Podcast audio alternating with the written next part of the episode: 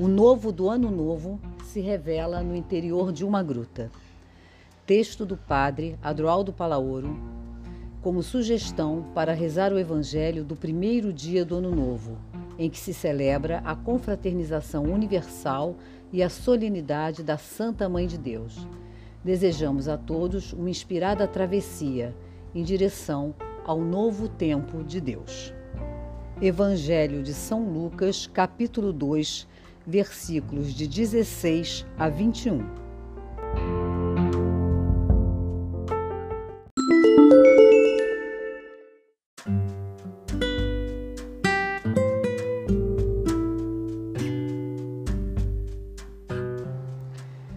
Tendo-o visto, contaram o que lhes fora dito sobre o menino. Lucas 2, versículo 17. Vede que realizo algo novo, já está brotando, e vós não percebeis? Isaías 43, versículo 19. Foi essa a experiência vivida pelos pastores quando se deslocaram até a gruta de Belém. Viram a eterna novidade de Deus, revelada no rosto de um recém-nascido. É do interior de uma gruta que surge um novo tempo, um novo modo de viver, uma nova maneira de olhar as pessoas e a realidade, um novo compromisso. Enfim, uma nova humanidade. Podemos imaginar o momento do primeiro olhar dos pastores no encontro com o menino Jesus. Surpresa, espanto, comoção, gratidão, alegria. Naqueles olhos que se entrelaçam e se contemplam mutuamente, descobre-se um novo olhar de Deus sobre o ser humano e um novo olhar do ser humano sobre Deus e sobre os irmãos. Deveríamos, ao longo deste ano novo que se inicia, situar-nos diante de Deus desse modo, com mais frequência, deixando os olhos, os deles e os nossos se falarem silenciosamente. O cristão é aquele que conserva límpidos seus olhos interiores, prontos para perceber a maravilha que está sendo gestada em sua vida e ao seu redor. Movido por um olhar novo, ele acolhe a surpresa de Deus, passa a ser surpresa para os outros, com seu gesto de amor imprevisto, com sua palavra que reanima, com sua visita que consola, com sua atenção para com todos os que levam uma vida obscura e monótona. Neste estado interior, tudo é sempre novo.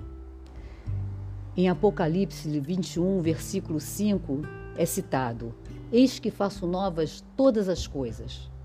Não se trata da ação de um Deus que intervém a partir de fora, mas do reconhecimento de que, sempre e em todo momento, tudo é novo, pois Deus é presença em tudo e em todos. Mas só pode saborear isso quem sai do nível da superficialidade, na qual está hipnotizado ou enfeitiçado pelas exigências do próprio ego, e se situa naquela dimensão profunda que é essa mesma presença. A capacidade de assombro dos pastores pode ser uma boa disposição para iniciar o ano novo.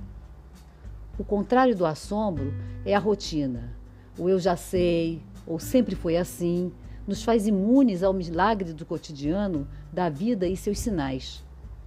Precisamos continuar aprendendo a olhar com profundidade a realidade em seus gestos pequenos e dirigir nossa atenção para aquilo que, muitas vezes, nossa lógica racional invisibiliza ou despreza. Talvez só assim entraremos em sintonia com o mistério do amor que tudo habita e faz tudo novo.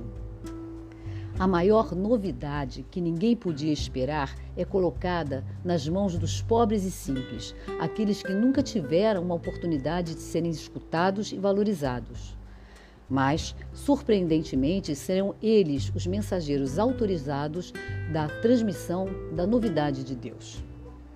Aqueles pastores, surpreendidos em meio ao trabalho, são convidados a sair, a deixar sua cotidianidade para abrir-se à novidade de um Deus que irrompe em suas vidas para transformá-las. Ao chegar no lugar onde estão Maria, José e o recém-nascido, Imediatamente eles os reconhecem e sua alegria se converte em proclamação entusiasta daquilo que viram e ouviram. Seu anúncio é tão convincente que todos aqueles que os ouvem ficam impactados por seu testemunho. Aquela noite, à margem dos grandes centros e dos interesses humanos de poder e vaidade, revelou-se como uma noite cheia de encontros e conexões, onde deu-se início a uma nova rede de comunicação acessível a todo aquele que, de boa vontade, desejar entrar nela. É um sistema protegido pelo Espírito do Senhor, de alta fidelidade, que nunca cai, mas que é preciso entrar nele livre de vírus, do ódio, da intolerância, do preconceito, da busca do poder, da vaidade. A imagem dos pastores pede de todos nós uma atitude de abertura e de deslocamento frente ao outro, o que implica colocar-nos em seu lugar, deixar-nos questionar e desinstalar por ele. Importa, pois, redescobrir com urgência o encontro humanizador como valor ético e como hábito permanente de vida. Somos chamados a viver o encontro como um estilo de vida, fundado no encontro de Deus com a humanidade. O encontro que nos faz sair de nós mesmos nasce da compaixão e nos leva a reconhecer no outro uma dignidade e uma capacidade criativa para superar toda divisão e conflito. A experiência da gruta, lugar onde se visibiliza o novo de Deus, nos mobiliza a levar adiante a missão, a ir aos lugares do mundo onde há mais necessidade e ali realizar obras duradouras de maior proveito e fruto. Esta é a dura contradição que estamos vivendo neste início de ano. Se estar separados fisicamente de nossos seres queridos e vizinhos é o mais eficaz para combater a pandemia, precisamos então buscar outras expressões de proximidade para que essa distância não se converta em ecossistema e modo de vida. A distância sanitária não pode servir de cortina de fumaça para reforçar outras distâncias que se abrem diante de nós, no campo social, político, religioso, cultural. Não podemos deixar que o mistério natalino se dilua em meio às distâncias artificiais que desumanizam.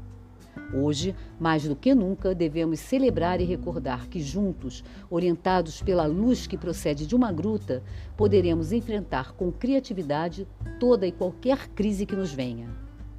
Talvez esta pandemia nos oferece uma ótima oportunidade para crer e viver isso de verdade, de transformar declarações ocas em atos sólidos, de resumir tudo o que é humanidade numa só palavra proximidade. Proximidade com aqueles que sofrem, com aqueles que buscam um mundo melhor, com aqueles que estão à frente no combate à pandemia, com aqueles que foram excluídos.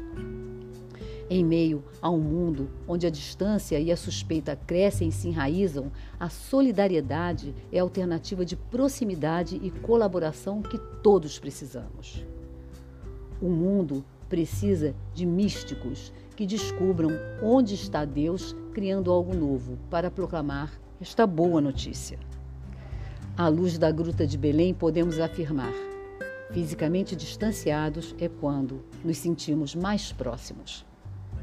Para realizar esta nobre missão, não podemos permanecer sentados. Seguir aquele que nasceu nas periferias da humanidade exige de nós uma dinâmica continuada, um colocar-nos a caminho em direção às margens. Não podemos nos situar diante da gruta da vida a partir de uma cômoda instalação pessoal. A disponibilidade, o despojamento e a mobilidade são exigências básicas. Como seguidores e seguidoras de Jesus, nosso desafio não é fugir da realidade, mas aproximar-nos dela com todos os nossos sentidos bem abertos para olhar e contemplar, escutar e acolher perceber no mais profundo dela a presença ativa de Deus que nos ama com criatividade infinita. Neste dia, fazemos memórias dos humildes pastores que se deslocam para uma gruta e vivem um encontro surpreendente. Eles se fazem próximos daquele que tomou iniciativa para se aproximar de toda a humanidade.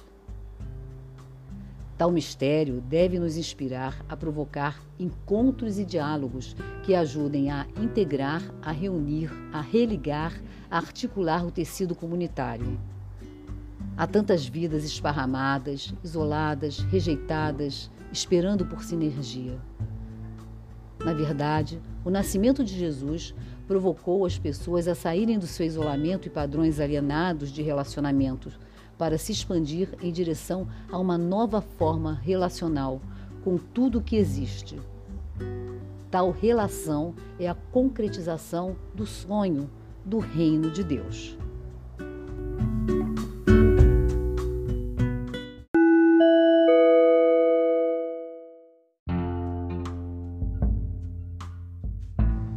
Para reflexão. Entrar na gruta requer uma atitude de reverência para deixar-nos impactar pelo Deus que se faz sempre novo e que nos move a sonhar e construir o novo na nossa história. Qual é o novo que você está vislumbrando no seu horizonte pessoal, social, familiar, eclesial?